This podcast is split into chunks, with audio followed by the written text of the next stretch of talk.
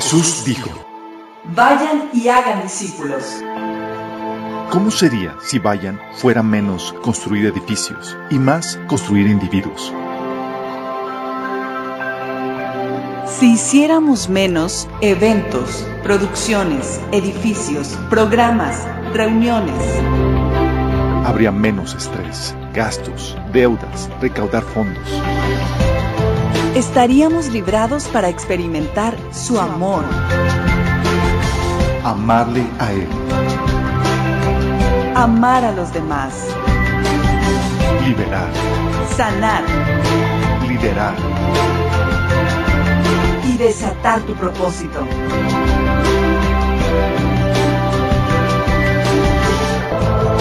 Esto es discipulado. Esto es la iglesia.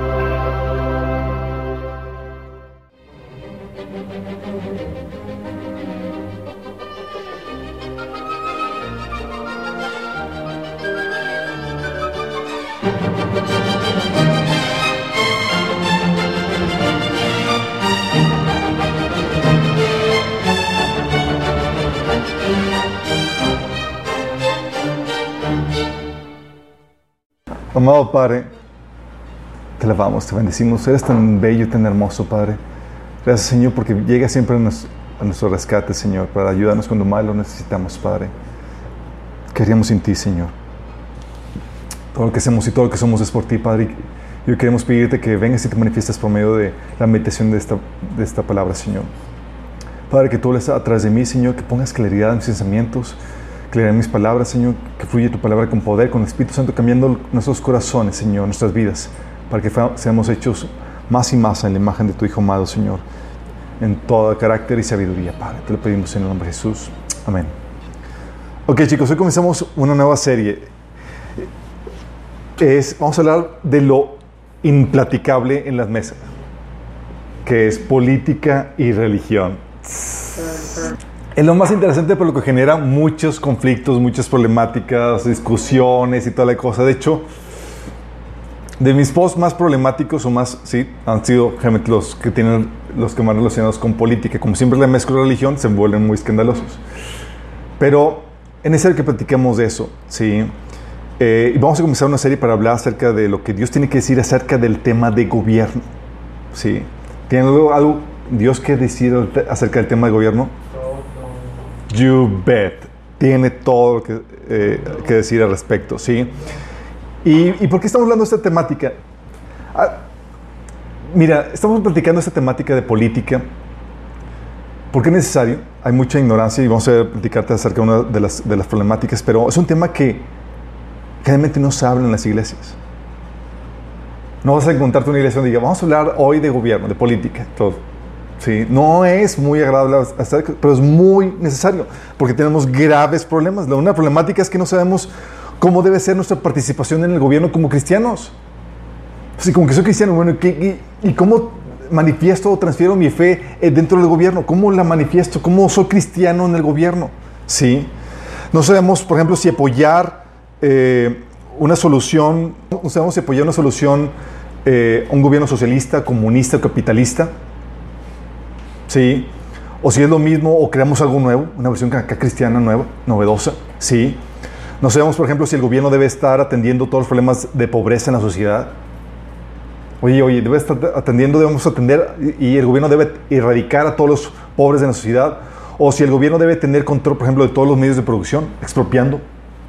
Sí, los medios de producción como lo hacen los países socialistas. O vamos a permitir, la queja de algunas personas, la disparidad económica que hay, que suele darse en los países capitalistas. Unos muy, muy, muy ricos y obviamente otros con en mucha pobreza. No sabemos nada acerca de eso, cuál es la porción socialista, capitalista o algo nuevo. De hecho, hay pastores que me dicen, no, es que Jesús era socialista y yo, "Uh, uh, era socialista. ¿Cómo, ¿Cómo dices eso? Y pastores, líderes de iglesia diciendo ese tipo de, de, de cosas. ¿Por qué? Obviamente por la ignorancia que hay. Hay unos que dicen, oye, el gobierno es la solución, eh, busquen en el gobierno la solución a los problemas de la nación y personales. Lo ven como la solución a todos los problemas. ¿sí? Y piensan que es posible, por lo mismo, la utopía. ¿Saben qué es la utopía? es así como que la sociedad ideal, con la situación ideal, con todo así hermoso, aquí en la tierra por medio del gobierno. Y el gobierno lo va a traer. Y es el gobierno es el medio para hacerlo. ¿sí? Piensan que, que podemos establecer a la perfección el día de hoy el reino de Dios en el tiempo presente con nuestras propias fuerzas y por medio del gobierno. Entonces queremos, muchos quieren alcanzar la utopía y ven en el gobierno la solución y la medio para alcanzar esa utopía.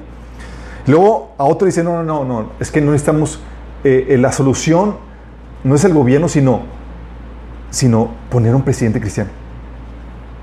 Con que pongamos un presidente cristiano, sí. De hecho, en los 80s y 90s, principios de 2000, orábamos los cristianos, Señor, pon un hijo de Dios ahí en el gobierno, que sea luz y que sea sal y que pueda ser... Y, y uno de los primeros personas que, pusieron, que lograron poner un gobierno, un gobernador cristiano, fueron los de Chiapas. Un gobernador cristiano.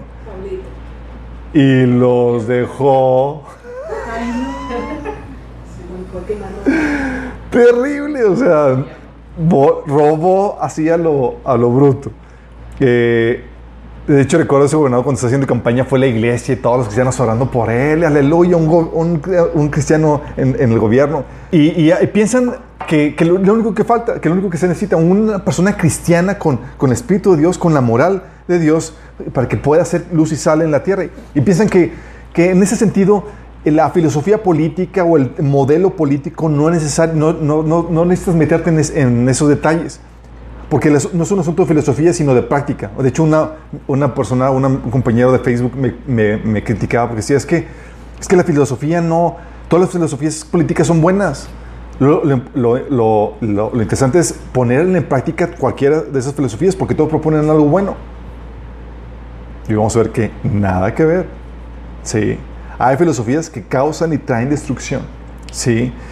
Eh, de hecho, como parte de esto, eh, eh, algunos cristianos, por no tener claridad y nada más pensar con que tengas una moral cristiana y una y el Espíritu de Dios es suficiente, se lanzaron algunos cristianos a formar un partido cristiano. Sí, al principio del 2000. Eh, de hecho, se llamaba Partido de Encuentro Social. Sí. Pero la problemática es que no tenían una, ideología clara, una ideología política clara. Y lo, se definía nada más por políticas conservadoras como a favor de la vida, la familia, contra el aborto y nada más, pero no había una filosofía de política clara en cuanto a cómo debe llevarse a cabo el gobierno de forma cristiana. Sí. Eh, pero la problemática es que cuando te diriges por políticas y no, no hay una filosofía clara, enraizada en la Biblia, suceden con un montón de controversias. Hay cristianos que, por ejemplo, están a favor de la pena capital. ¿Cuántos aquí están a favor de la pena capital? Otros en contra, unos están a favor de las guerras, otros jamás se enlistarían. De hecho, hay una película de un... Eh, ¿Cómo se llama? El que no quería matar a nadie, ¿cómo se llama la película? ¿Cómo se llamaba en español? Hudson Rich. Bueno, era un adventista que era así pacifista por completo, ¿sí? No, y, se enlistó, pero no para, eh, para combatir, sino para ayudar como enfermero, ¿sí? Unos, por ejemplo, están a favor del derecho de armas y otros cristianos están en contra del derecho de, armas, de portar armas. De hecho, eh, un ministro cristiano, un pastor, quería, por ejemplo, estaba proponiendo que el gobierno regulara el cómo las iglesias deberían de llevarse a cabo sus órdenes internos. Cómo y estaba proponiendo, y es aquí en Monterrey sucedió, o sea, imagínate, estaba proponiendo este ministro que debería el gobierno exigir una educación mínima a los pastores. O sea, ¿cuándo sí, cuándo no? ¿Cuáles son los límites? ¿Cómo, cómo estructuras y cuál es la... Una, ¿No hay un marco ideológico enraizado en la Biblia que nos dé una dirección clara? Sí, sí lo hay pero la mayoría no lo conoce. ¿sí? Otros líderes, por ejemplo, aspiraban a que el gobierno se sometiera a su autoridad espiritual. Es que los líderes políticos deben estar sometidos a la autoridad espiritual de nosotros porque somos los líderes espirituales. Sí, de hecho, yo iba a una, a una iglesia, eh, comunidad cristiana, y el pastor, el pastor Richard Hayes nos, nos platicó, bueno, platicó a mí que cuando estaba en el proyecto de construir el partido cristiano, llegaron los líderes del, del proyecto y lo pusieron a los pies de, él y de otros líderes eclesiásticos en un congreso. Como que queremos proponer que ustedes son sean los líderes que nos estén dirigiendo en todo esto y, tenemos este proyecto del partido. imagínate. Sí, o por ejemplo tienes el, caso de, ¿Se acuerdan de, de Margarita, Margarita? Que cuando entregó las llaves de la ciudad a Jesucristo. En el 2013 nadie se acuerda. Todos, ah, ah, genial. Y yo digo, no. Sí. Eh, hay discrepancias y de eso, pero piensas que, que, que, que, el gobierno debe estar sometido al liderazgo eclesiástico de, de, de, de la iglesia. ¿sí? Y todas estas discrepancias y posturas fuera del hogar se dan porque hay mucha ignorancia bíblica acerca del tema de política. ¿Sí? Y lamentablemente, los líderes, los pastores, los ministros, la gente cristiana le saca la vuelta, pues es un tema polémico que puede ocasionar que gente se vaya de la iglesia. Imagínate que empiezan a hablar y que mostrar la Biblia te muestran que el partido al que le vas está mal. O sea, vas a pisar, vas a pisar callos. Bueno, aquí vamos a pisar callos y vamos a reventarlos. Vamos a ponerle curita. Pero no, es, no es un tema, no es un, es un tema que polariza, que es polémico, es un tema que, que, de hecho, tan polémico es, imagínense, una iglesia conservadora donde todos los cristianos acá bien, bien entregados con el Señor, de un pastor, no me acuerdo el nombre, eh, hace unas semanas, un mes, un mes y medio por ahí, um, se presentó Trump en la iglesia y él le compartió algo de Dios y aprovechó la oportunidad para orar por él. Bueno, el solo hecho de orar por Trump le ocasionó críticas y, desaprobación por parte de, de, una gran facción de la iglesia. Imagínate. Y estaban como, ¿cómo hiciste esto? Bla, bla, bla. Y lo hicieron público la, discrepancia. ¿Sí? O sea, cuando te metes en temas de política y tú estás como líder evangélico, tú te expones a que, a que miembros de la iglesia se incomoden. Pero déjame decirte, es algo normal, sí. Y no, es, no esperamos que, que déjame recordarles que la prédica tiene la intención de incomodar tu pecado. Esa es la intención. Si no logramos incomodar tu pecado, algo estuvo mal. Sí. Entonces, si hay algo en tu pensar o en tu actuar político que está mal, vamos a traer la luz de la Biblia y se te debe incomodar. Sí. Pero lamentablemente es un tema tan polarizado en ese sentido que los miembros, que los líderes de iglesia, para no polemizar y que no se vayan los miembros de la iglesia, no, jamás lo tocan. Por eso no vas a encontrarte iglesias que hablen de política. Sí. Luego, más aún, cuando esta ignorancia eh, que ocasiona todas estas posturas, eh, eh, eh, esta discrepancia de posturas y, y, estas posturas fuera del lugar, lo viene por nuestro, nuestra herencia en Latinoamérica de que no tenemos la riqueza intelectual ni cultural de los países protestantes que fueron influenciados por politólogos, filósofos y pensadores cristianos de la Reforma. Con la Reforma, chicos, empezó a surgir una libertad de pensar y surgieron Imagínate, politólogos cristianos, filósofos cristianos, personas que, se, que, que, le leían y que le estudiaban. Si uno de ellos, por ejemplo, John Locke y demás, eran personas que, que se empapaban de la Biblia y escribían tratados políticos y comentarios bíblicos. Más imagínate. Y esos, esos, esa herencia cultural, esa riqueza intelectual, se quedó allá en los países protestantes. Porque obviamente para que venga a Latinoamérica se tiene que traducir todo eso. ¿sí? O estudiar el idioma, ¿sí? Aquí el trabajo en, español es muy incipiente por lo mismo y lo poco que tenemos es gracias a obras de traducciones como Adolfo García de la, de la Sierra, Víctor Prieto, que algunos conocen, él tradujo algunas cosas, ¿sí? Y se publicaron, Víctor Morales, y que fueron publicadas por editoriales que son de índole más intelectual como la editorial Cristiana Clie, que, tiene su base en España. Entonces, tenemos que en Latinoamérica, en cuestión de política, los cristianos están haciendo sus pininos y la mayoría ciegas.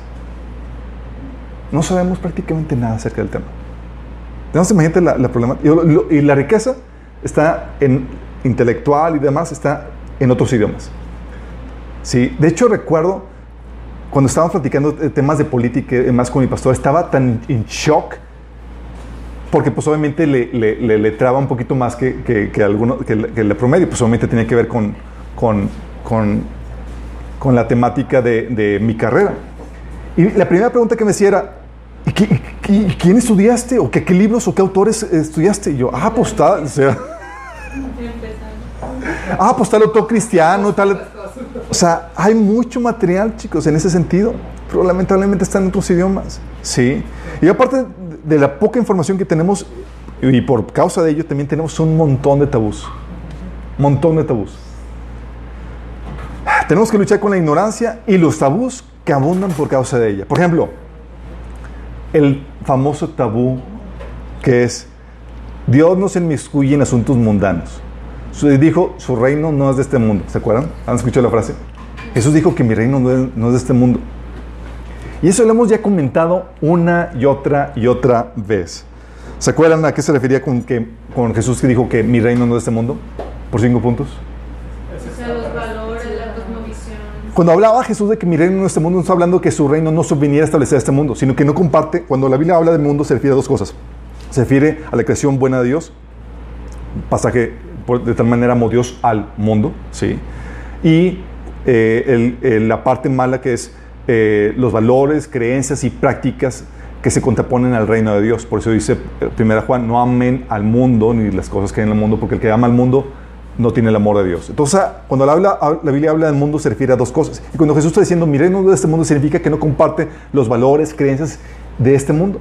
Porque en este mundo los súbditos pelean por el rey. En el reino de nuestro Padre, el rey da su vida por sus súbditos. Es diferente, no es de este mundo. Sí. Entonces, descontextualizando, descontextualizan ese pasaje y olvidan que un día Jesús tomará el control de los reinos de este mundo. Apocalipsis 11:15 que dice, el séptimo ángel tocó la trompeta y hubo grandes voces en el cielo que decían, los reinos del mundo han venido a ser de nuestro Señor y de Jesucristo. Y Él reinará por los siglos de los siglos. ¿Quién va a reinar? ¿De quién van a venir a ser los reinos de este mundo?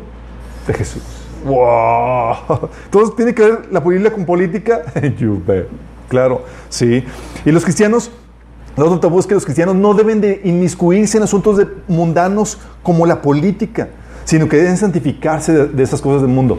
Entonces deben apartarse, retraerse, no deben participar en eso. Olvidando, por ejemplo, que Pablo llama a los gobernantes. ¿Es como, ¿Cómo llama Pablo a los gobernantes?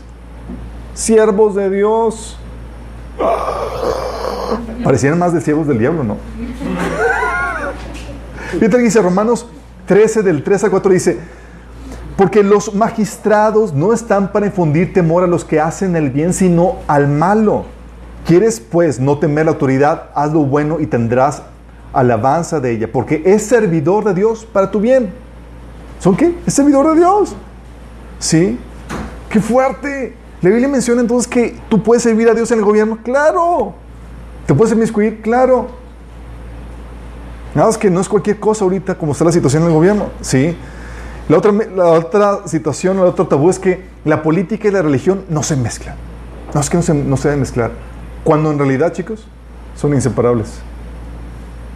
Inseparables. Porque, como veremos, la religión nos proporciona la, la la cosmovisión que necesitamos para discernir el orden legal que los gobiernos establecen. O sea, la, la religión te da ese, ese- esa visión que te ayuda a discernir el orden legal necesario para los gobiernos. Por eso es de sor- no, es de, no es de sorprenderse que en todos los gobiernos muestren preferencia hacia alguna filosofía o religión a costa de las demás. Y muchos incluso reprimiendo a las demás. Sí. Estos tabús, yo de acuerdo, tuve que, que lidiar con, con eso. Porque aquí déjame platicar algo de mi trasfondo. Yo estudié estudios internacionales, que una- es una mezcla de, de algo de comercio con política internacional. Yo me metí porque me, me gusta mucho el asunto de la política, los que no se han dado cuenta. Entonces es- me gusta la, la política, est- estaba estudiando estudios internacionales y yo tuve la fortuna de, de que al inicio de mi carrera tuve, pude exponerme a autores cristianos que me permitieron ver cómo la, la religión determina las, las premisas de las filosofías que dan forma a todo gobierno. O sea, tú ves el gobierno y dices, bueno, detrás de ese gobierno, todas las premisas filosóficas que lo sustentan son religiosas. Y te enseñaban y te, y te ayudaba a detectarlas. Y cuando tú ya detectarlas, te ibas a los fundamentos del gobierno, que era esa, filosofía, esas premisas filosóficas y religiosas, tú nada más hacías el cambio y llegabas a otras conclusiones, a otras formas de gobierno. otra normativa para el gobierno. ¿Sí? Así es que, eh, conociendo eso, lo hice tema de mi tesis. Imagínate. Sí. Entonces, a, a cambiar las premisas que dan forma a las formas de gobierno que tenemos actualmente, cambié las premisas y recuerda, ahí en el, de hecho, ahí eh, está, public- está el libro, la tesis la convertí en libro y está ahí publicado en la página de Minas en la sección de, escritos. Eh, cambiamos, pusimos las premisas y unas premisas cristianas, ¿sí? Y la asesora de mi tesis, recuerdo, o sea, nos pasamos en su casa discutiendo las 11, 12 de la noche. Y en shock. Porque me decía, es que Chuy, si estás correcto lo, estás diciendo si es correcto lo que estás diciendo, entonces significa que Dios está metido en todos los asuntos de la vida. Y yo, "Mhm, mhm". dice, entonces ¿dónde quedó nuestra libertad? Él gobierna sobre todo. Era la inquietud, digo, genuina, digo, obviamente, pues obviamente, entonces, ¿cuál es? Si Dios gobierna sobre todo, pues, ¿qué, qué, qué? Pero estaba en shock de que Dios tuviera injerencia en asuntos del gobierno. Así en shock, así que, que se quedaba. Y, y era lo que me, me reclamaba. Entonces, esto, esto- es que esto est- está, está muy fuerte. Imagínate. Sí. Luego yo le presté, le pasé mi, mi tesis a uno, a una maestra que, que nos enseñó teoría política. Obviamente desde el punto de vista humanista, con una, una cosmovisión y una religiosidad humanista. Y, y pues obviamente mi tesis contradecía muchas cosas porque estábamos cambiando el paradigma religioso. Sí. Y pues no sé qué darle la tesis, se forma parte de los sinodales que iban a evaluarte. Y yo, uh. Obviamente los sinodales estaban enojados porque prácticamente está, estaba retando o contradiciendo lo que ellos estaban enseñando. Sí. Entonces, una forma polite y política, me panzaron. Sí. Dijeron, Chuy, no meritas pasar. Pero conocemos tu esfuerzo y tu trabajo y demás, entonces por consideración a ti vamos a pasarte. Oh. Entonces pasaron y al final de la tesis yo se la pasé a un maestro eh, que es el de filosofía económica de la Universidad de Veracruz. Y él me dijo, me, me pidió permiso para usarlo en sus exposi- exposiciones. Sí. Y le terminamos convirtiendo la tesis en un libro, imagínate. Tal era mi pasión que, que eventualmente mi, mi idea antes de meterme en la cuestión de los seguros y el pastorado era irme a estudiar la, a, a estudiar la maestría en teoría política, imagínate. Sí. De hecho, fui aceptado en la London School of Economics, que para los que saben es así top en cuestión de esa, de esa temática. Gracias a Dios, no proveyó. Antes de que entraron eh, López Obrador había ya problemas también con la CID y no apoyaban a, a gente que estudiara Cosas de política. cosas de política. ya. Sí, es. Pero Dios tenía preparado otra cosa, ¿sí? Pero el shock era para los maestros, los sinodales y con la tesis que estamos demostrando, estamos, estamos demostrando que Dios tiene injerencia en asuntos de política. Y para gente del mundo es así, estupor. Aún para cristianos. Es como que, ¿cómo Dios, o sea, Dios se va a meter en la política y, y cómo lo hace y por qué y toda la cosa? Tú lees a lo largo de la Biblia que Dios está sumamente involucrado. Por ejemplo, tiene Dios un gobierno en el cielo donde Él es rey. Porque eso no sabías. Él es un político. ¿Te acuerdas cuando... ¿Te acuerdas en Daniel 4:37 que dice Nabucodonosor, alabo y exalto y glorifico al rey del cielo? ¿Quién es? Es Dios. O sea, porque procede siempre en rectitud y justicia y es capaz de humillar a los soberbios. ¿sí? De hecho, por eso Jesús hablaba del, go- del gobierno celestial en sus parábolas y él decía el reino de los cielos. ¿Sí? Y ese reino de los cielos, chicos, ¿qué crees? Está en plan de conquista. Y el pueblo es embajador. Y estamos aquí para anunciar a la, a la- a la tierra que, chicos, venimos a conquistarla. ¿Sí? Ríndanse ahorita. Aún estamos en son de paz. Ahorita estamos avisando, son de paz. Exactamente, somos la, la embajada que Dios ha enviado por delante para pedir a la gente que se rinda, se convierta al reino de Dios. Porque cuando venga a establecerse, se va a quitar a todo opositor a él. Uy, qué heavy. Entonces, aún en la tierra, chicos, el cielo gobierna sobre los gobiernos de este mundo. Ahí en ese mismo pasaje de Daniel 4, del 25 al 26, le estaban decretando a, a- a este Nabucodonosor un castigo hasta que reconociera, fíjate lo que, dice. Siete días, siete tiempos pasarán sobre ti hasta que conozcas que el Altísimo tiene dominio en los reinos de los hombres y que lo da a quien Él quiere. Y cuando, en, en cuanto a la orden de que te dejen en tierra la cepa de las raíces del mismo árbol significa que tu reino quedará firme luego que reconozcas que el cielo gobierna. Ándale. O sea, muy, muy, muy, el Señor te puso, órale. Y vamos a, para, para mostrarte que el Señor te puso, te vamos a quitar un ratito hasta que reconozcas que el cielo gobierna. Dios gobierna, chicos, al punto de que la Biblia te enseña que la autoridad de los gobiernos, toda autoridad, viene de Dios. Sí, Romanos 13, de 1 al 2 dice, todos sométanse a las autoridades públicas porque no hay autoridad de Dios, no hay autoridad que Dios haya, que no haya dispuesto, así que las que existen fueron establecidas por Él. Por lo tanto, todo el que se opone a la autoridad se revela contra lo que Dios ha instituido. Los que sí proceden recibirán castigo. Entonces, oye, las autoridades de gobierno vienen, vienen de, de Dios, ¿sí? Y Él también forma y estructura gobiernos. De hecho, Él estableció la forma de gobierno que Israel tendría, así como sus leyes civiles y penales. Ah, Él puso lineamientos en Deuteronomio 17 para los reyes. Puso un código militar en números 1 y números 10, número de Deuteronomio 20, 21, 23 y 24. Código militar, imagínate. Puso un código penal con establec- establecimiento de penas, de sanciones. En Éxodo 21, 20, 24, Levítico 24, Deuteronomio 19. Un código civil que delimitaba incluso los derechos y libertades en Éxodo 21, 22, Deuteronomio 24. O sea, Dios estructurando gobierno. Y dice, no, Dios no, tiene, no está involucrado en política. Ja, ja, ja. Sí. De hecho, nuestro Mesías, que a veces lo- nada más lo tenemos como identificado como un maestro, un profeta, el Salvador, nuestro Mesías es un rey. Es un rey. Sí. De hecho, por si acaso no tenías la identidad del Mesías como un rey, chicos. Cuando, ¿Se acuerdan cuando, cuando fueron, entregaron a Jesús ante Pilato? ¿Sabes cuál fue la acusación de, la acusación de, los, de los líderes religiosos y de los ancianos de Israel? La acusación de, ¡hey! Pilato, él dice ser el Mesías, un rey. Lo que dice. Este hombre ha estado llevando al pueblo por mal camino al decirles que no paguen los impuestos al, gober- al gobierno romano y al afirmar que él es el Mesías, un rey. O sea, se está poniendo tú por tú con César. ¿Qué onda? Para que se lo. Sí. Y de hecho, en, en Lucas 1.32, el ángel Gabriel presenta al Mesías por nacer como el heredero del trono de David. ¿Y tú crees que es así como que heredero nada más para hacer nada, no, es para gobernar al pueblo de Israel? Sí. Eternamente. Sí, de hecho, Jesús dijo que sus discípulos iban a comer y vivir en su mesa, en su reino, senta- y se iban a sentar en, en tronos para juzgar las doce tribus de Israel. Y a nosotros también nos, prometió, no las doce tribus, pero otras. Sí.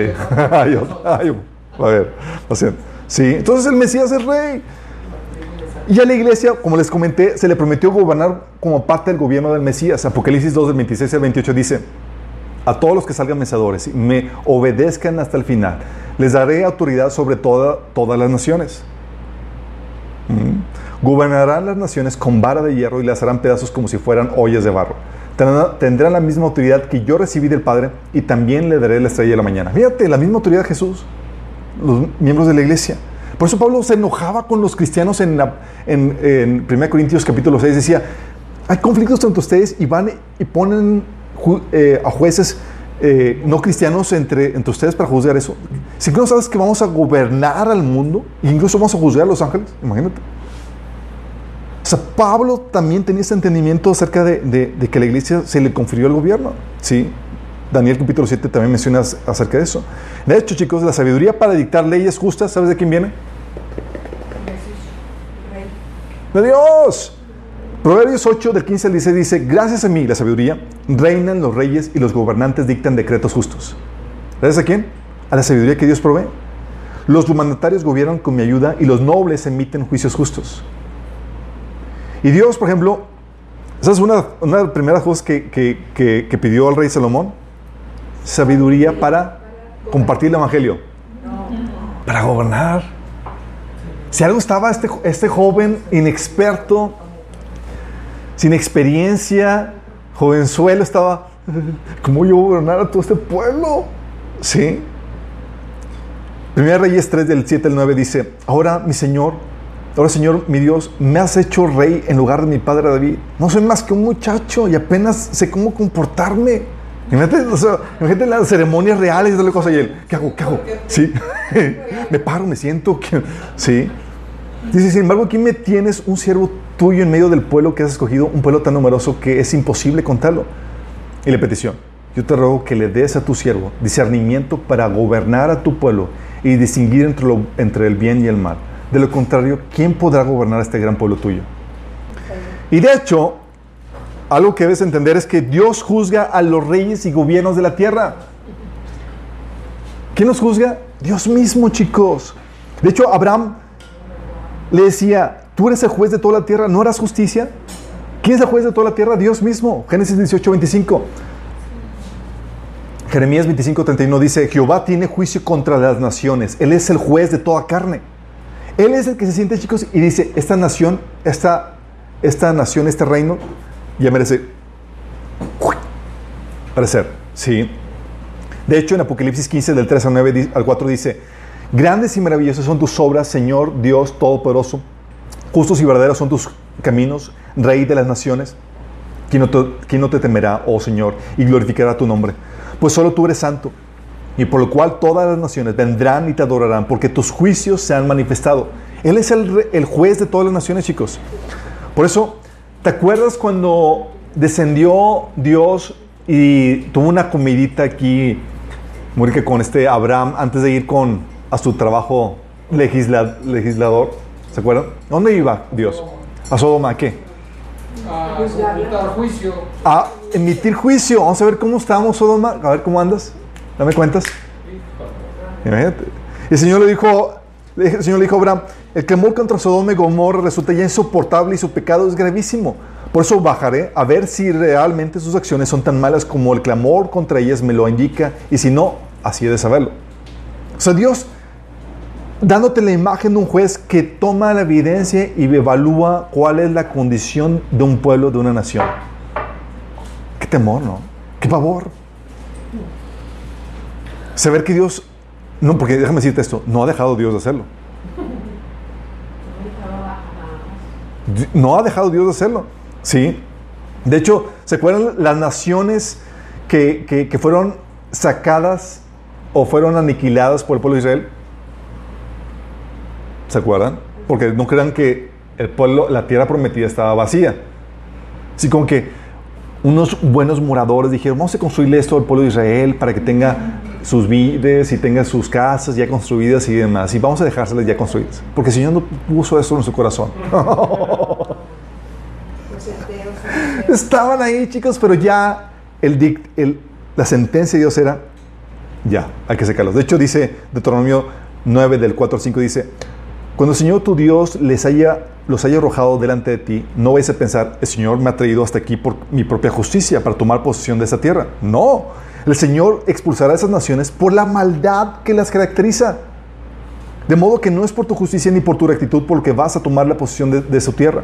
No, por la propia maldad de esas naciones harás que el, hará que el Señor tu Dios las arroje delante de ti. Así cumplirá lo que juró a tus, a tus antepasados Abraham, Isaac y Jacob. Entonces, ¿por qué, chicos? Por la maldad de ellos. De hecho, dices, oye, que Dios tan, tan injusto en hacer esto. Miren, chicos, Dios es tardo para la ira, es muy paciente.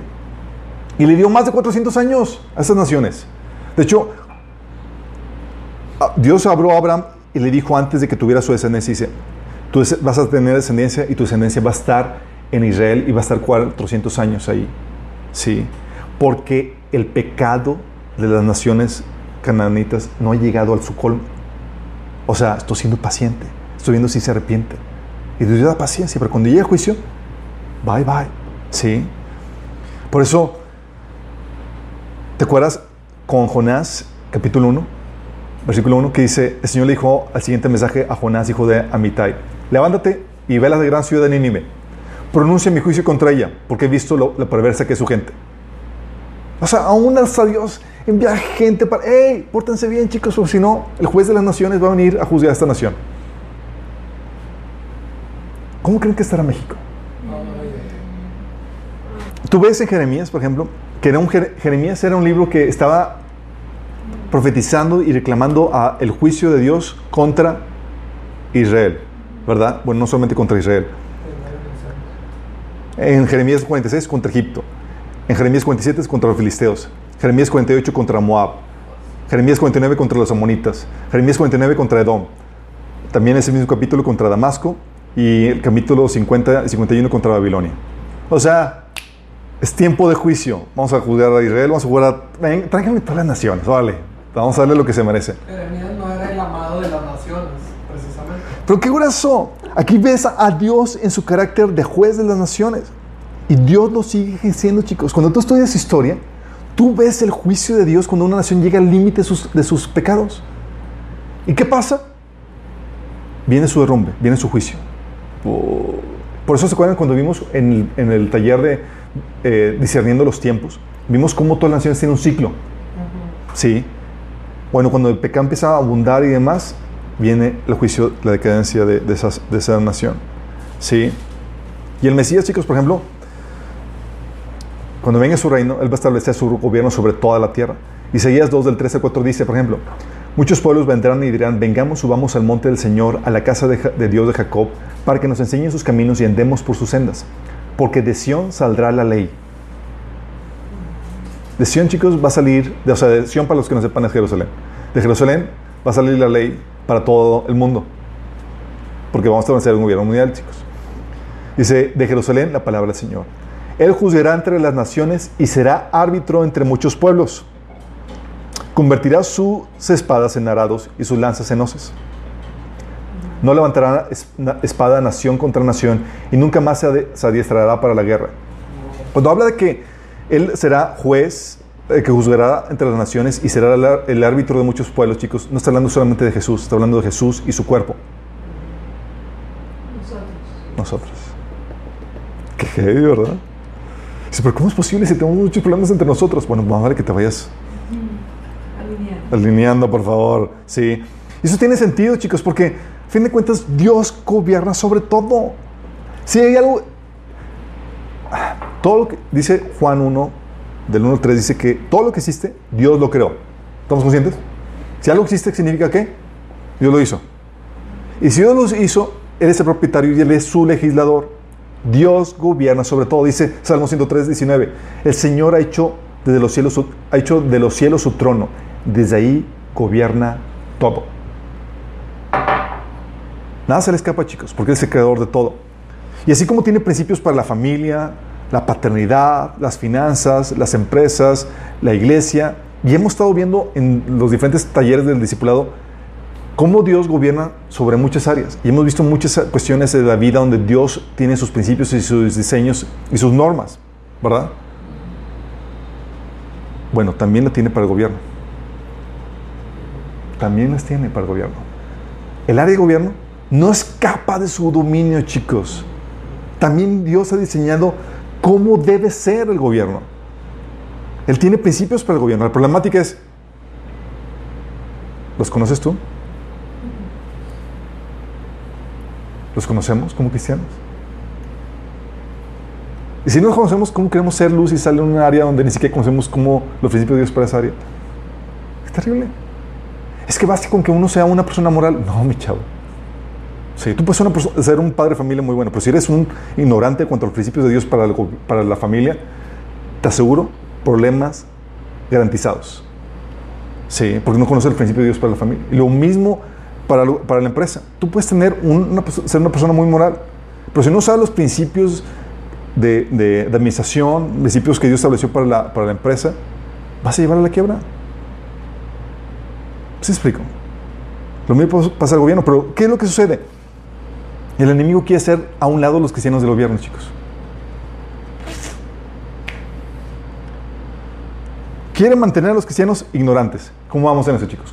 ¿Ha tenido resultados? Les reitero, con la reforma protestante, una de las primeras áreas que empezaron a florecer, ¿sabes cuál fue? No solamente fue la libertad de la iglesia, la teología, sino la política. La política, chicos. Empezaron a surgir claridad mental para saber cuáles eran los diseños de Dios para la política. Con ello vino, vino a traer libertades, se empezaron a defender los derechos y demás. Pero nosotros lamentablemente venimos de una, de una herencia no protestante, sino católica. Donde algo permanece o prevalece es la ignorancia. El enemigo nos ha mantenido así durante siglos. Sí. Entonces, quieren mantener a los cristianos ignorantes, quieren mantenerlos al margen. No se metan. Sí. Es un asunto no para ustedes. Y si participan, que participen mal. No sepan por quién ejercer su voto o no sepan cómo ejercer el gobierno. Porque están ignorantes. ¿Sabes por qué quiere hacer esto el enemigo? ¿Por qué crees? Déjame decirte. Su reino se ejerce principalmente a través de los gobiernos de esa tierra. El reino de Satanás típicamente se manifiesta a través de los gobiernos de esa tierra, dictando leyes injustas, violando derechos y libertades, o no haciendo justicia, sino aceptando cohecho, corrupción. De hecho, chicos, uno de los principales instrumentos del enemigo para su reino de tinieblas en, la- eh, reino de tinieblas en este mundo es, son los gobiernos. ¿Por qué crees que siempre son las autoridades las que persiguen a los santos, a los profetas, a los cristianos? ¿Quiénes eran los que persiguen? ¿La gente, la multitud? Ni. ¿Quiénes eran? El gobierno. El gobierno, chicos.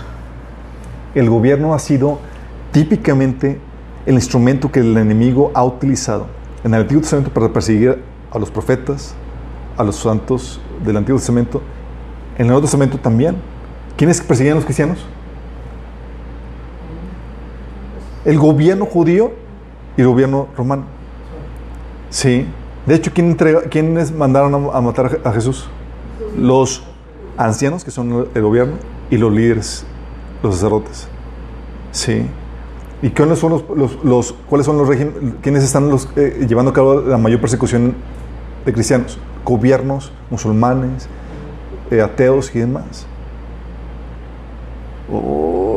Entonces, para el cristiano es, piensas el gobierno es o, o, o, o, porque si no está gobernando, si no hay una suficiente influencia cristiana, y el enemigo quiere quitar la influencia cristiana del gobierno, le das la puerta a que el enemigo pueda tomar control para ¿Qué crees que va a hacer el enemigo? ¿Para qué crees?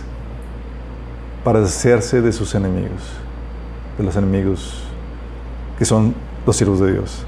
¡Qué heavy! Como que así siento que este taller está llegando ya muy tarde. Por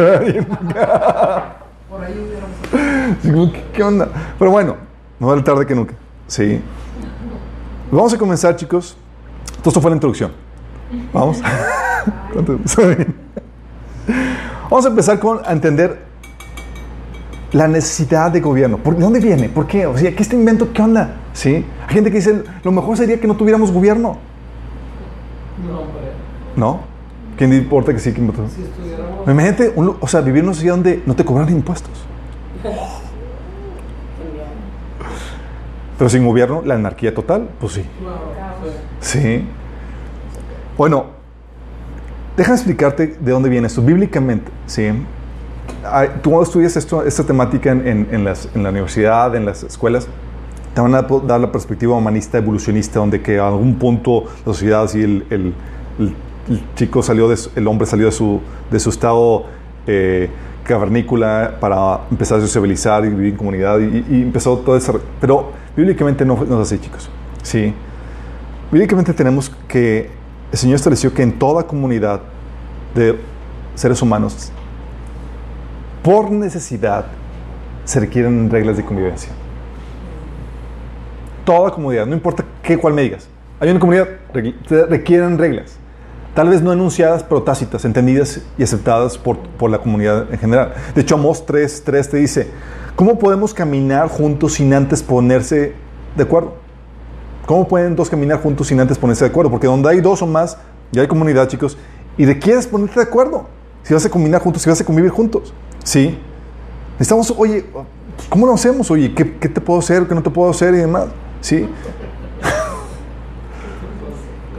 o sea, yo recuerdo, y eso va desde pequeño, o sea, eh, cuando Sammy, cuando nació Josías, Sammy le gustaba ponerle la almohada a Josías, así como que me ahorcarlo. Digo, no, hijita, tú no puedes hacer eso. sí. Sí. O sea, ¿qué puedes hacer, qué no puedes hacer? ¿Cuáles son los límites? ¿Cuáles son los límites de, de tu libertad? ¿Cuáles son mis derechos? Eh, eh, ¿Qué puedo y no puedo hacer? ¿Cuáles son los castigos? Si acaso violo esas, esas reglas. ¿Y, quién va a poner esos castigos? ¿Se requieren reglas? ¿Es algo normal? Sí. Es simplemente cuando tenemos en nuestra naturaleza pecaminosa, eh, tenemos, una, tenemos una naturaleza pecaminosa que nos lleva a hacer lo malo, a violar las reglas. Sí, oye, ¿qué pasa si que todos obedecen las reglas? Y, ah, pues genial, no se necesitan establecer castigos porque sabemos que todos vamos a obedecerlas. Pero la Biblia te dice esto, Romanos 7, del 18 al 19. Yo sé que en mí, y cuando está hablando Pablo, a Pablo de él, no está hablando solamente de un asunto que estaba enfermo de algo él. Está hablando de generalidad ser humano. Y yo sé que en mí, es decir, en mi naturaleza pecaminosa, no existe nada bueno. Quiero hacer lo que es correcto, pero no puedo. Quiero hacer lo que es bueno, pero no lo hago. No quiero, no quiero hacer lo que está mal, pero igual lo hago. Y todos lo hemos probado, chicos. ¿Cuántos de aquí no hemos sucumbido a la tentación? ¿Sabes que no debes hacerlo? pero-. ¡Ah! Y terminas. ¡Ah! ¿Sabes qué prueba eso? Que tienes naturaleza pecaminosa. Bienvenido a esta humanidad caída. ¿Sí?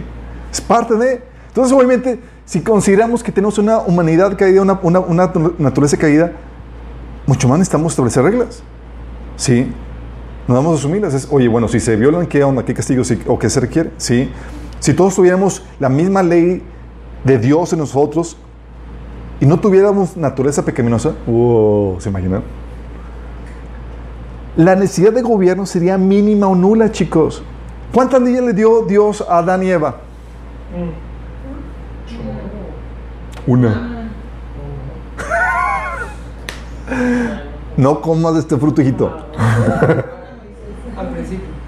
Una ley, chicos. ¿Por qué? Porque te- eh, Adán y Eva solo tenían una ley y el resto, porque no crees que no había, no, había normas y principios de Dios para todas las demás áreas. Claro que había, chicos. Pero el resto las discernían y les obedecían de forma natural porque el Espíritu estaba en ellos.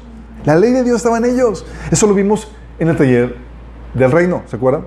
No se acuerdan, pero como que lo repasan. vimos eso. Sí.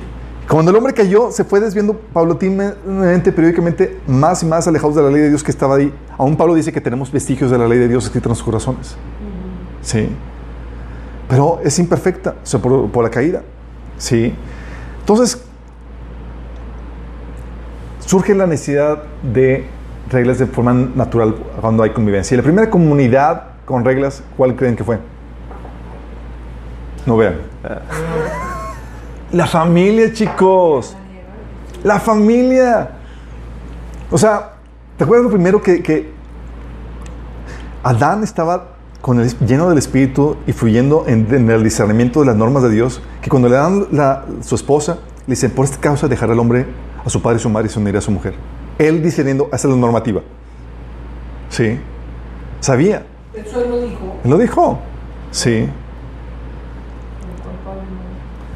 Y, y la familia, chicos, ¿tiene o no tiene reglas?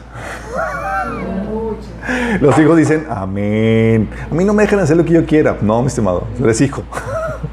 dicen que son tus padres, hay reglas. Sí. Sí, en principio hay reglas de comunidad. Sí. ¿Y quién establece las reglas? Los hombres dicen, amén.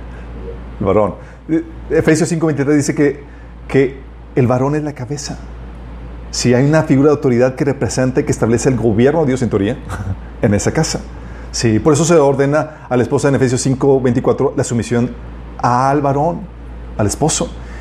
Y la sumisión en Efesios 6, 1, 7 de los hijos a los padres. Hay reglas de comunidad. Y esa comunidad no solamente tiene reglas de sumisión, de orden, de jerarquía, sino hay, viene con responsabilidades y derechos que se deben respetar. Efesios 6, 4. Y aparte vimos todo eso detalle en el tema de matrimonio. ¿Cuáles son los derechos y responsabilidades del, del- del esposo, de la esposa? Sí.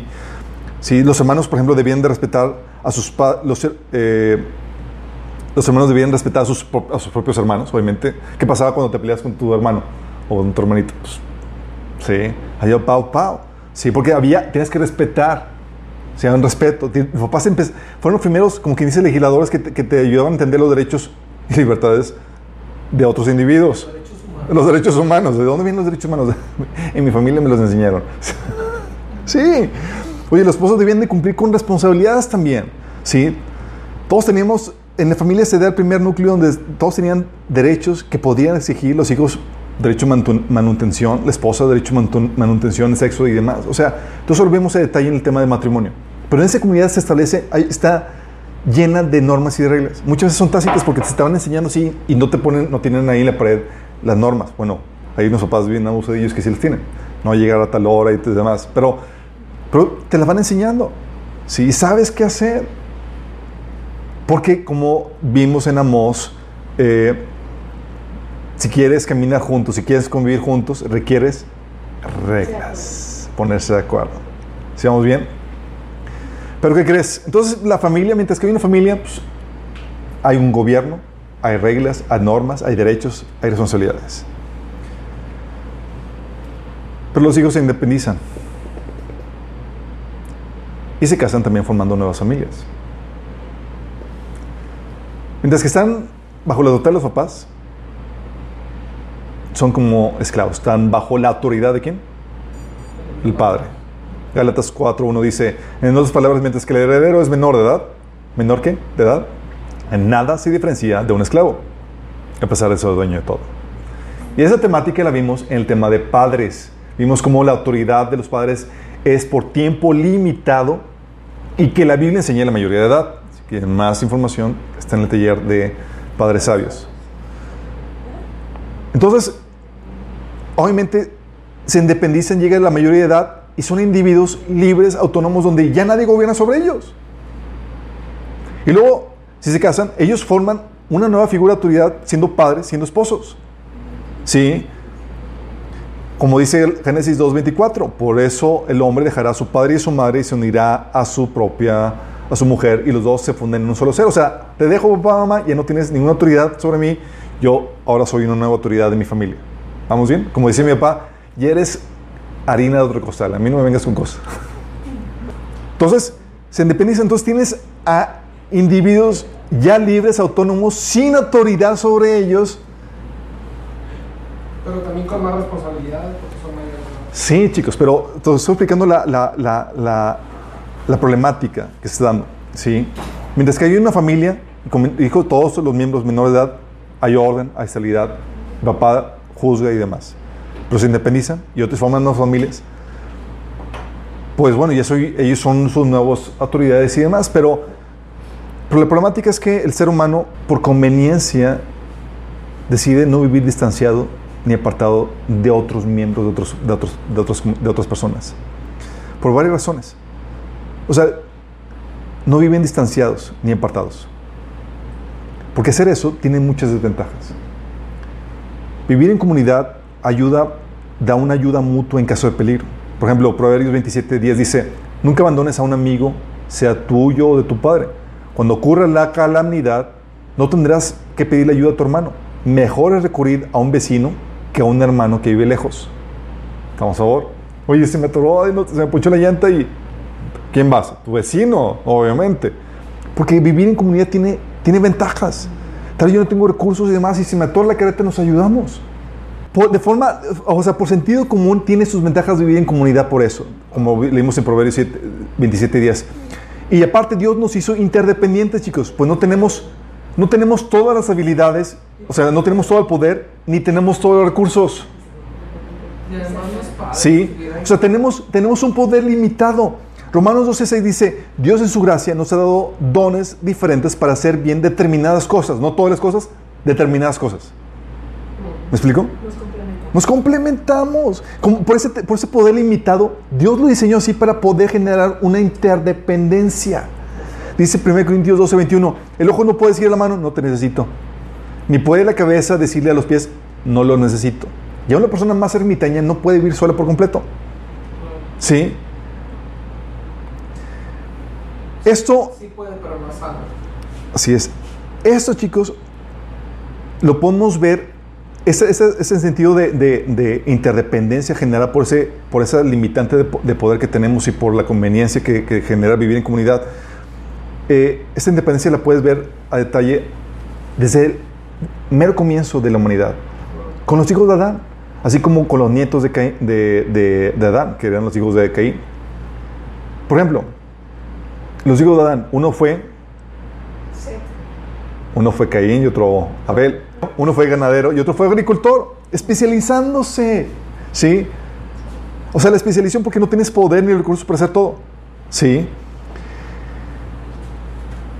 Y luego, obviamente, se murió el, el ganadero, ganadero, lo mataron, pero Caín tuvo hijos y se empezaron a, a especializar los oficios, chicos, porque no tenemos el poder para hacer todo. Y como no tienes poder de hacer todo, te, te limites a algunas cuantas actividades. Por ejemplo, en eh, Génesis 4.20 dice, Ada dio luz a Gabal, que era unos... eh, dice, quien a su vez fue el antepasado de los que viven en tiendas de campaña y crían ganado. Uno de los descendientes de Caín. Tienes ganade- ganaderos, luego también tienes en el versículo 21 músicos. Jabal tuvo un hermano llamado Jubal, quien fue el antepasado de los que tocan arpa y flauta. Y no tienes, tienes ganaderos, tienes músicos, tienes herreros. Dice, por su parte, Sila dio luz, dio a luz a Tubal Caín, quien fue herrero y forjador de toda clase de herramientas de bronce y de hierro. Entonces, ¿estás viendo cómo se da cuenta de la especialización? ¿Por qué? Porque somos buenos para hacer, no todo, bueno algunas cosas. Entonces, oye, necesito tu don, necesito tu oficio. Oye, quiero, soy yo agricultor, sí, pero, pero necesito herramientas de, de- de metal que me ayuden a, a- a. Entonces, ¿con quién voy? Ah, con mi hermano, el herrero. Sí. Y se va especializando. No solamente cuestión de oficio, sino también maritalmente, chicos, porque al inicio, aunque se casaban con hermanos, eso pronto dejó de ser. Y requerías de otras familias para conseguir cónyuges para tus hijos. Y más cuando nada más tenías mujeres o tenías hijos.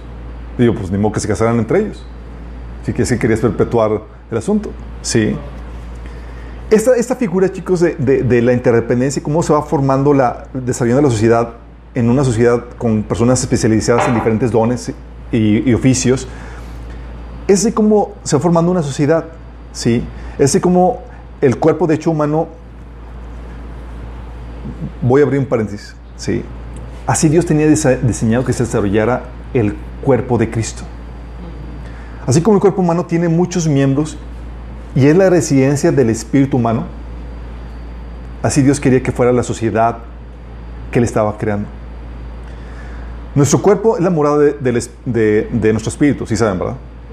O sea, tú no eres tu cuerpo, simplemente este es tu- el caparazón que donde mora lo más importante que es tu espíritu. Sí, que la Biblia le llama nuestra morada terrestre, nuestro tabernáculo, nuestro edificio. De hecho, 2 Corintios 5.1 hace referencia a este, a este cuerpo. Dice, porque somos, sabemos que si nuestra morada terrestre, ese tabernáculo, se deshiciere, tenemos de Dios un edificio, una casa no hecha de manos eterna en los cielos. Cuando leen eso, muchos no entienden a qué se está refiriendo Pablo, pero si lo lees en una traducción viviente, una más contemporánea, te dice, pues sabemos que cuando se, des- se desarme esta carpa terrenal en la cual vivimos, es decir, cuando muramos y dejemos este cuerpo terrenal, tendremos una casa en el cielo, un cuerpo eterno hecho para nosotros por Dios mismo y no por manos humanas. Entonces, nuestro cuerpo es que es el, es el templo, es la morada de nuestro espíritu. Sí, no solamente el Espíritu Santo, también mora nuestro espíritu. Y la sociedad redimida, Dios quería que fungiera como un cuerpo en donde moraba el Espíritu Santo. ¿Sí me explico? La sociedad donde cada miembro tiene una función como un cuerpo humano y donde así como el cuerpo humano es, el, es la morada del Espíritu, del hombre, así Dios quería que la sociedad fuera un cuerpo donde morara el Espíritu de Dios. Es el diseño original. ¿sí? De hecho, dice 1 Corintios 12, del 2 al 4, dice: El cuerpo humano tiene muchas partes, pero las, pero las muchas partes forman un cuerpo entero. Lo mismo sucede con el cuerpo de Cristo. El cuerpo de Cristo es esta humanidad redimida, chicos. Versículo 14. Así que el cuerpo consta de muchas partes diferentes, no de una sola parte. Está hablando de esta comunidad, que tenemos diferentes cuerpos. Y en esa comunidad mora el Espíritu Santo. 1 Corintios 3, del 16 al 17 dice, ¿no se dan cuenta de que ustedes juntos son el templo de Dios y que el Espíritu de Dios vive en ustedes? Nosotros como comunidad, chicos. ¿Sí? Dice, Dios destruirá a cualquiera que destruya este templo. Pues el templo de Dios es santo y ustedes son ese templo. Versículo, eh, capítulo 12, versículo 13 dice, cuando todos fuimos bautizados en un solo cuerpo por un mismo espíritu y todos compartimos el mismo espíritu, nos incrustaron en el mismo cuerpo, el cual donde mora el Espíritu Santo. Y así como hay órganos vitales para la vida del cuerpo, chicos, así también habrá miembros del cuerpo que son vitales, lo que se le conoce como columnas. Apocalipsis 3.12 habla de esas columnas. Dice, al que salga vencedor, lo haré columna del templo de mi Dios. Yo me imaginaba esto cuando recién me convertí. Qué terrible es convertir en una columna así para otra, así, en un edificio. Como que, ¿qué, qué, qué de chido tiene eso? Pero no se refiere a eso. Se refiere a este cuerpo que es esta comunidad, esta sociedad donde te eres columna, eres parte crucial dentro de esta nueva sociedad. ¿Sí? No son estatuas de marfil, exactamente, sí. Dice, ya no saldrá jamás de ahí. Cuando yo escucho eso, digo, guácalo, o sea, sin poderte mover y sin salir. Soy honesto con mi sinceridad en este sentido. Sí, entonces hay miembros del cuerpo que, que, son vitales y dice el Señor que si tú te mantienes fiel, tú puedes ser esa parte vital dentro del cuerpo de Cristo. ¿sí? Y Dios tenía pensado un desarrollo social en donde iba a mayor complejidad y diversidad, así como se desarrolla un embrión recién fecundado. ¿Qué pasa con el embrión?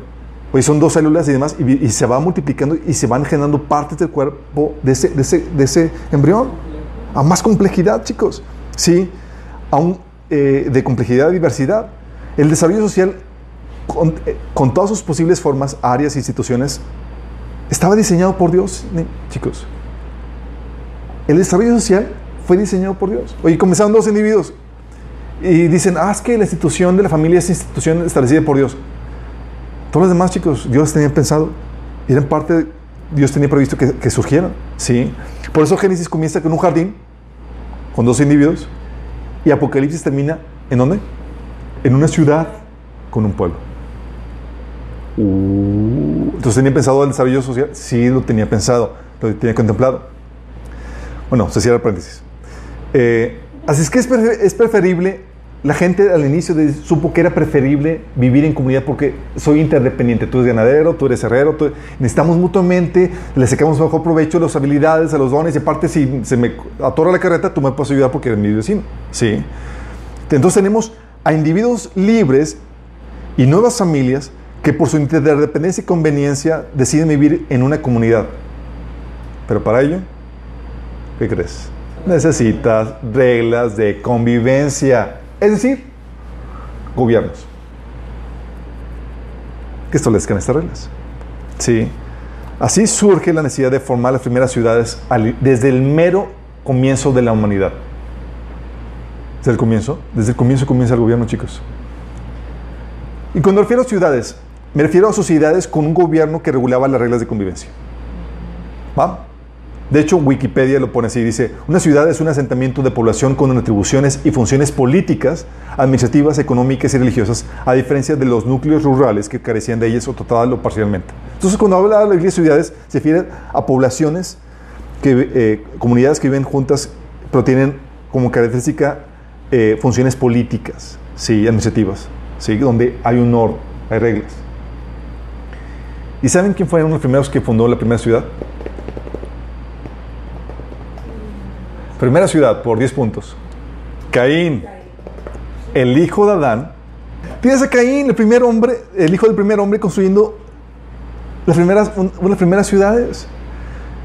Dice, Caín tuvo, Génesis 4, 17, dice, Caín tuvo relaciones sexuales con su esposa y ella quedó embarazada y dio a luz a Enoch. Luego Caín fundó una ciudad que llevaba el nombre de su hijo, Enoch. Tú lees esto y si no tienes todo el contexto dices, ¿una ciudad? Él, su esposa, su hijito, pues qué raro, ¿no? Es como que medio vacía, así como esas ciudades eh, vacías que están en China y demás que dicen, oye, sí, y como que jugaba, jugaba a ser el político ahí sobre... Está raro, ¿no? Acuérdate que se independizan, sí. Entonces cuando, cuando él se independizó y se fue a vivir lejos de su, de su familia por la maldición que había recibido, acuérdense. Pero bueno, dándote de contexto, acuérdate que ellos vivían, en esa generación de los primeros humanos, la longevidad rondaba en eso de los 900 años. Entonces imagínate, dice la Biblia que cuando Jesús venga a establecer su gobierno sobre la tierra, va a establecer, va a restablecer el mundo a las cualidades prediluvianas hace tiempo. Donde la gente va a morir, dice que la persona más joven va a morir de 100 años. No, pero ya no va a morir. Sí, va a morir. Acuérdate que hay mortales e inmortales. Ah, sí es cierto. Abusados, chicos, abusados. Es el primario. Entonces tenían. Entonces, que van a tener? Dice, es- dice va a, establecer, a restablecer Jesús la, la- la condición del mundo a, un- a la condición prediluviana, chicos. Y en esa situación, fíjate como dice Isaías 60, 22, dice: La familia más pequeña se convertirá en mil personas, y el grupo más diminuto se convertirá en una nación poderosa. A su debido tiempo, yo, el Señor, haré que suceda. Fíjate, la familia más pequeña, mil personas. Imagina entonces, oye, cuando tienes este contexto, dices, ah, pues tiene sentido de que Adán y sus descendientes decidieran, eh, decidiera él mismo hacer una, una ciudad. Entonces, tiene sentido. No solamente tuvo un hijo, tuvo y sus hijos, muchos hijos. Sí. Imagínate. Entonces, mil personas. No es una pequeña familia. Entonces tenían ahí un, montón de, familiares. Entonces, ¿qué fue necesario? Vamos a hacer, y Adán dijo, este Caín dijo, vamos a hacer una ciudad. Y cuando está hablando de es, vamos a vivir en comunidad, pero con un gobierno. Luego, luego, chicos, desde el inicio. ¿Se han visto eso? El gobierno desde el inicio. Y de forma natural, los padres de las primeras familias se convertían en los gobernantes de dicha, de dicha sociedad. De forma natural, chicos. ¿Quién crees que era el gobernante de la ciudad de Caín? Caín. ¿Por qué? Hacía chanchulla en los votos y siempre ganaba. Porfirio Díaz siempre. Eh, Sí. Eh, Caín era, el como era, era el primer padre y el más viejo de esa comunidad, chicos. Y, déjame, eso nos va a ayudar a entender muchas cosas con respecto al gobierno en la Biblia. Sí, desde el inicio. Caín era, fue el, go- el- el gobernante de esa, de- esa sociedad porque él fue el primer padre y el más viejo de esa comunidad. Y los ancianos, chicos, eran los que tenían más experiencia, conocimiento y sabiduría. O sea, era una monarquía. Desde el inicio era una monarquía sacada del modelo de familia. Sí. Tú ves que en la Biblia a lo largo siempre, siempre te, te plasman a los ancianos y te plasman que eran los, los de experiencia, los de conocimiento, los de sabiduría. Te apunto que Job 12:12 12 dice, entre los ancianos se halla la sabiduría, en los muchos años el entendimiento. Y así lo ves en Proverbios y demás. De hecho, por lo mismo, los ancianos eran los de mayor respeto. Levíticos 19:32 te dice, fíjate lo que dice. Ponte de pie en, la presencia de los ancianos y muestra respeto por las personas de edad. Teme a tu Dios, yo el Señor. O sea, te me cuadras. Sí. Proverbios 20, 29 dice, la gloria de los jóvenes radica en, su fuerza. La honra de los ancianos en sus canas. Había una honra porque tú eres el, el más experimentado, el más conocimiento, el que sabías qué onda con eso. ¿Sí? Y era una transición natural de la figura familiar del padre a la figura del anciano que gobernaba. ¿Sí? Con respecto al, al hijo, eh, el padre tiene más años y más experiencia, ¿verdad? ¿O no? Pues oye, a menos que tienen a hijos muy chiquitos, pero generalmente eh, son los con respecto a los hijos, digo, con respecto, eh, los hijos con respecto a los padres, los padres tienen más años y más experiencia, y, y en la familia, la figura del padre con más años, con más experiencia, son los que ponían las reglas en la casa, en la figura de autoridad, ¿sí? Eran los ancianos, chicos. Y entonces era normal que, que esa figura de, de anciano, de la persona más longeva que gobernaba, se transfiriera también a la comunidad. ¿Me explico? No, no así con los jóvenes que, se- que, que la Biblia los caracteriza como qué, chicos, los jóvenes. Inexpertos, ingenuos y sin conocimiento. Así como niños chiquitos. ¿Cómo nacen los bebés? Ignorantes, rebeldes, sin conocimiento ni dominio propio. Bueno, los jóvenes van a, algo, pero se les considera to- inexpertos. Proverbios 1.4 dice, estos, son estos prover- proverbios darán inteligencia al ingenuo, conocimiento y discernimiento al joven. Sí. De hecho, a joven un sinónimo es adolescente. ¿Por qué? Porque adolece un montón de cosas. Experiencia, conocimiento, discernimiento, eh, todo eso. Sí. De hecho, Proverbios 1.22 dice, ¿hasta cuándo muchachos inexpertos seguirán aferrados a su inexperiencia? ¿Hasta cuándo ustedes, los insolentes, se complacerán en su insolencia? ¿Hasta cuándo ustedes, los necios, aborrecerán el conocimiento? Es, un llamado a los jóvenes, a que se hagan sabios. ¿Sí? Por eso los jóvenes se caracterizan por dar malos consejos. No, no es personal, chicos. ¿eh? ¿Se acuerdan cuando el hijo de Salomón, Ro- Roam, eh, pidió consejo? Roboam eh, pidió consejo, pidió a los ancianos y pidió a sus compañeros, a los jóvenes, a los cuates. ¿Y quién les dio el mal consejo? Sus cuates, los cuates. Sí. Por eso su la opinión de los jóvenes suele ser despreciada. De hecho, en el relato de Job, un joven, en el versículo 32, eh, este Liu, un joven, en el capítulo 32, versículo 6, dice Liu, hijo de Bara, dice este Liu, yo soy joven y vosotros ancianos, por lo tanto he tenido miedo y he temido declararles mi opinión. Por lo mismo, porque los ancianos son los que tienen la experiencia y conocimiento de todo, ¿sí? Se cuadraban. Por eso, chicos, es muy interesante. A los gobernantes, ¿sabes cómo se les llamaba? Ancianos. Ancianos. Empieza todo a cuadrar. Sí. Ancianos. Desde los inicios vemos eso. En los tiempos de Abraham, por ejemplo, Génesis, o sea, esto se fue tras- tra- traspasando desde el inicio, chicos. Génesis 3, 23, o 10 dice, Efrón estaba sentado ahí entre los demás y respondió a Abraham mientras los demás escuchaban. Habló públicamente delante de, los, de todos los ancianos hititas de la ciudad. Abraham estaba, quería comprar un una lugar donde enterrar a su esposa y va con esas personas y va y se presenta con los ancianos. ¿Por qué los ancianos? Porque eran los gobernantes de esa comunidad. Porque es la transición normal, chicos. Sí, oye, la familia, ok, yo soy independiente, pero necesitamos reglas en la comunidad. ¿A quién vas? A los más longevos, a los que tienen experiencia, a los que tienen la figura como de padres. Y fue en Abra- eh, con los tiempos de Abraham, ves ahí con, con las poblaciones, eran los ancianos. En caso de José, ¿tú crees que Faraón gobernaba solo? Tenía sus sus ancianos, dice Génesis 57, dice, Josué fue a sepultar a su padre y lo acompañaron los servidores de Faraón, es decir, los ancianos de su corte y todos los ancianos de Egipto. De hecho, Dios validando, Dios validaba esta práctica con Moisés. Cuando Dios llamó a Moisés, ¿a quién le dijo, Moisés, ve y habla a los ancianos de Israel? Decía, ve y reúne a los ancianos de Israel y diles, y le empieza a citar.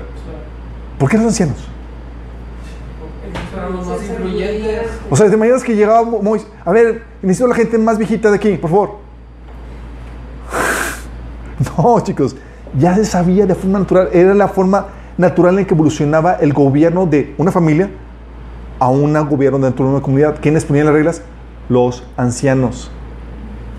¿Me explico? Y sabían, cuando hablaba de los ancianos eran los que gobiernan tal comunidad. Y aquí se hablaba hablando los, al gobierno del pueblo de Israel que estaba en Egipto. Sí, Dios, de hecho, Dios formó, cuando llamó a Moisés, y él era el, que, el legislador que gobernaba sobre, eh, sobre Israel durante el- todo el desierto, ¿sabes a quién Dios llamó para que ayudara a Moisés? Hago preguntas muy sencillas, pero espero que las saquen bien, chicos. Sí, a los ancianos, exactamente. Números 11 del 16 al, 26, al 25, cuando Dios llamó a Moisés a que buscara ayudantes, eh, en donde pudiera depositar el Espíritu Santo, dice Dios, Jehová dijo a Moisés, reúneme 70 varones de los ancianos de Israel, que tú sabes que son ancianos del pueblo y sus principales, y tráelos a las puertas del tabernáculo y esperar ahí contigo. ¿Por qué? Para imponer el Espíritu Santo. ¿A quién llamó? Los ancianos. Los que saben que eran los principales de Israel. Porque los ancianos era la forma natural en que evolucionaba el liderazgo sobre una comunidad para que estableciera el, gobierno. Sí. Así, los ancianos formaban parte intrínseca siempre del liderazgo. Sí. eh, cuando Dios llamaba a, Israel y siempre los eh, convocaba asuntos importantes, siempre llamaba a los líderes, a los ancianos. Sí, como dice Deuteronomio 29, 10 y otros pasajes. Pero esto era normal en todas las comunidades antiguas de ese, de ese- de- de ese tiempo, chicos. Hititas, Moabitas, Madianitas y demás, sus gobiernos eran ancianos. Interesante, ¿no? Ellos, ¿sabes qué salían, qué qué- cómo, dónde solían estar los ancianos? A ver si alguien sabe. En la entrada. Entrada. En la puerta de la ciudad. Yo te decía, estos flojonazos buenos para nada, ¿qué estaban haciendo? Más así para viendo el chisme. No, era el lugar de gobierno. Era el lugar donde ellos estaban a las puertas de la ciudad. Génesis 23, 10, Génesis 34, 10, Ruth 4, Deuteronomio 22, Proverbios 31, 23. Te habla de que era la forma, era donde se ubicaba el gobierno. Es decir, voy al palacio municipal. No, era, voy a las puertas de la ciudad. Sí. Ahí ellos quedaban, ¿y sabes qué se quedaban haciendo? Que hacían como que, ah, chisme del día, chicos, les traigo la- aquí la, cervecita, el chisme y la... No, no, no. Ellos hacían funciones de gobierno. Ahí en las puertas de la ciudad legal, legalizaban transacciones comerciales.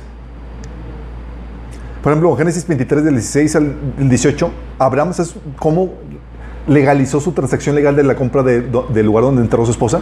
En la puerta de la ciudad con los ancianos. Sí. Ahí legalizaban transacciones comerciales e incluso eh, transacciones de, herencia. ¿Te acuerdas en Ruth 4, capítulo 4? Este Boaz llega con los ancianos a la puerta de la ciudad para ver el asunto de la herencia y legalizar el proceso legal de la toma de la herencia. ¿Te das cuenta de lo que hacían? Era como que en vez de ir al notario, ellos tenían esa función notarial de, de- de legalizar los procesos que se, que se llevaban a cabo entre particulares. También juzgaban conflictos maritales, chicos. Tengo problemas con mi esposo o mi esposa. ¿A dónde crees que ibas? A la entrada a la ciudad con los ancianos. Órale. Oye, problemas familiares. Hoy mi hijo es un rebelde o, este, mi cuñado está haciendo esto. Ah, vas con los ancianos de la ciudad. E incluso penales. Pones, este vecino mató a tal persona y demás. ¿Vas a dónde? Con los ancianos. Sí. Ellos tenían poder también para juzgar y castigar. Deuteronomio 22, 18. Y ellos mismos, los ancianos chicos, son los que nombraban líderes que los llevaran a la guerra o reyes. ¿Sabes quién nombró a David como rey de sobre todo Israel? Los ancianos. Qué heavy. ¿Estás entendiendo? La- el, el proceso o la evolución normal de esto. De hecho, cuando tú ves la rebelión de Absalón, tú ves a Absalón y dices, ah, pues rebeló contra David, chido, pero su rebelión tuvo mucho peso porque los ancianos estaban dándole apoyo a Absalón. Los ancianos de Israel, que son parte del gobierno, le estaban apoyando a él. Se- Segunda Samuel 17, 4 y 19, 11 avalan eso. Los ancianos, chicos, ponían al, al- al- al rey. ¿Y sabes qué hacían? ¿Cuál era la función de los ancianos con el rey? ¿Qué creen que hacían? Eran los consejeros del rey. Sí. Primer rey de Reyes 12, 6, tú ves, dice, después el rey Ruam consultó el asunto con los ancianos que habían sido consejeros de su padre Salomón. ¿Quiénes habían sido los consejeros de Salomón? Los ancianos de Israel. Y preguntó, ¿qué me aconsejan ustedes? Les preguntó, ¿qué debo, cómo debo responder a este pueblo? Sí. Eran parte de los que fungían, entonces tu gobierno, el gobierno, los reyes, no era sin, sin, sin los ancianos sino era con los ancianos que fungían como los consejeros que daban opinión y sabiduría a las, a las normas de gobierno. ¿Sí me explico? Ellos incluso establecían normas sociales porque eso era su función de gobierno. Por eso, de hecho, chicos, Jesús, eh, los fariseos reclamaba a Jesús el, asunto de, de la tradición de los ancianos. Ahora entiendes. Dice Mateo 15, 20, eh, 12, los, ancianos, los escribas dijeron, ¿por qué tus discípulos quebrantan la tradición de los ancianos? Porque no se, lavan- no se lavan las manos cuando comen. Ellos instruían a la comunidad de cómo debían de, de manejarse, chicos. Y sus palabras eran norma a la, a la comunidad. Sí. Sí vamos entendiendo, por eso e- ese reclamo. De hecho, los ancianos, chicos, formaban parte del gobierno judío que sentenció a Jesús a morir. ¿Tú crees que fueron nada más los, los líderes sacerdotes? Eran los ancianos de Israel, es decir, el gobierno de Israel, los que, el que ma- mandó a Jesús a morir. Di- Dice Mateo 16, 21. Desde entonces Jesús comenzó a declarar a sus discípulos que le era necesario ir a Jerusalén y padecer mucho de los ancianos, de los principales sacerdotes y los escribas y ser muerto y resucitar del tercer día. Cuando Jesús está hablando aquí de que tiene que padecer a mano de los ancianos, está hablando, tiene que padecer a mano del gobierno de Israel. ¿Vas entendiendo? O sea, los líderes, los encargados de gobernar a los ancianos, son los que mandaron a Je- a Jesús a morir. De hecho, lo puedes hablar un montón de versículos que te pongan en el bosquejo. ¿sí? De hecho, los ancianos eran los que también perseguían a los discípulos. ¿Te acuerdan cuando mandaron a, a llamar a Pedro porque sanó un cojo? ¿Contra quién estaba compareciendo Pedro? Contra, estaba compareciendo ante los ancianos, los que tenían la autoridad para juzgar. Dice Hechos 4 del 8 al 9. Pedro, lleno del Espíritu Santo, le respondió, gobernantes del pueblo y ancianos, hoy se nos procesa por haber favorecido a un inválido y se nos pregunta cómo fue sanado, reclamándolos con que cómo se les ocurre procesarnos por esto. ¿Ante quién? Ante los ancianos.